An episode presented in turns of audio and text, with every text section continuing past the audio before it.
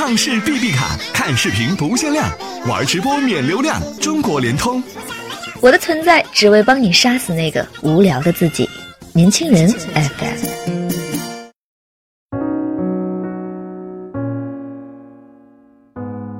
Hello，亲爱的听众朋友，欢迎收听今天的年轻人阅读栏目，我是主播黑眼圈。今天我要跟大家分享的文章是：微信运动暴露了你的情感状况。在很久很久以前，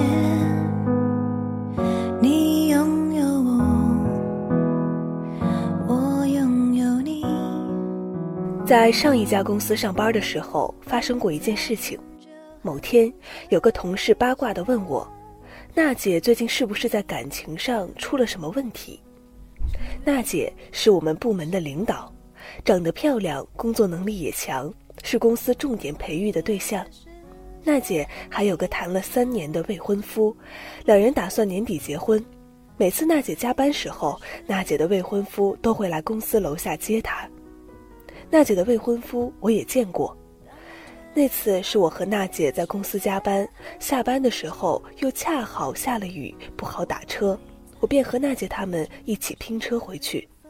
娜姐的未婚夫是个白白净净、斯斯文文的男生，身上那股书生气和娜姐的文艺女青年气质特别般配。那天我坐在副驾驶，他俩坐在后排，一上车，男生就赶紧脱掉自己的外套给娜姐披上。全程两人的手也一直没有松开过，所以，当同事问我娜姐的感情是不是出问题的时候，我赶紧给对方敲了几行字过去。不可能吧？娜姐年底都要结婚了，你是不是听到什么了？同事说道：“你看娜姐今天的朋友圈步数三万多步，她上周请假的时候不是说自己不舒服，想回去休息一段时间吗？”听同事这么一说，我也开始怀疑了。娜姐平时在公司是个连下楼吃饭都嫌累的人，怎么会突然走那么多步？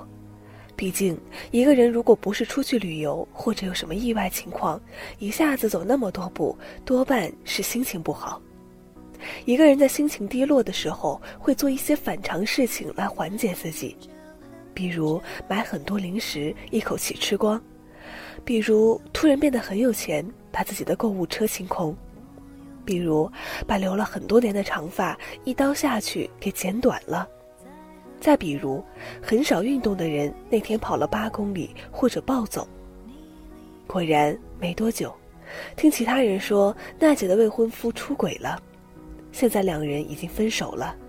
那段时间，娜姐也不是请病假，而是一个人去新西兰散心了。娜姐的经历我也遇到过，大概半年前我也失恋，那段时间我也基本上每天都占领了很多微信好友的运动封面，几个不太熟悉的朋友还开玩笑问我，是不是转行做导游去了？我也只有解释说，自己最近爱上了运动。其实啊，只是失恋了，心里憋得慌，待在屋子里又容易触景生情，让自己难过。所以，干脆出去走走。一个人戴着耳机，从城市的西走到城市的南，从白天走到黑夜。累的时候就坐下来歇歇，不累了就继续走。等到晚上实在太困了，才敢回家，然后倒在床上就睡。那段时间，我的微信运动圈第一名是我，第二名是我另外一个朋友。他刚向喜欢的人表白失败，前不久还给我打电话哭诉。每晚看到他和我的微信步数，我就知道，在另外一个城市还有一个人和我一样为感情的事情难过。除了这些，突然占领运动封面的人有问题外，那些微信步数突然减少的人，也有可能在感情上遇到了麻烦。米粒是我一圈朋友中最早打开微信运动功能的，因为家离公司近，他的工作性质又属于常年坐在办公室那种，所以米粒一天下来根本走不了几步路。自从去年，米粒发现自己有长胖趋势后，她就给自己定下一个一万步计划，每天不走满一万步就不睡觉。有的时候晚上和米粒聊天。聊着聊着，他就会说：“我先不和你聊了，我要下楼奋斗我的一万步去了。”米粒也是说到做到。一年来，虽然她占领封面的次数少得可怜，但每天都能保持位列前排。她的每天一万步还真没少过。但前不久，米粒突然从微信运动的前列跌到了最后，每天只有三四千步，甚至有的时候只有几十步。我以为她是生病了，于是赶紧去问她，结果她告诉我，他和异地恋的朋友正在闹分手。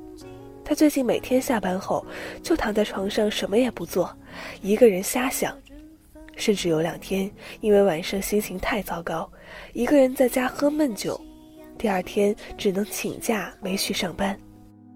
现代的人最离不开的东西，真的就是手机了。手机里最不敢卸载的 app 就是微信了。微信已经不只是一个小小的通讯工具。你的很多故事都会在微信里暴露。一个人大半夜发朋友圈，多半是想起谁了；天天秀恩爱的人突然从朋友圈消失了，多半是感情出问题了。男朋友的表情包突然变污了，赶紧去问问，是不是和谁聊骚了？一个不爱给别人点赞的人，却对某人的朋友圈条条都点赞，不用说，肯定是对他有意思。同样的，一个人的微信步数突然暴增或者剧减，多半是心情出现了巨大的波动。而能让二十岁左右的年轻人心情突然波动的，除了暴富外，就只剩下感情了。在很久很久以前，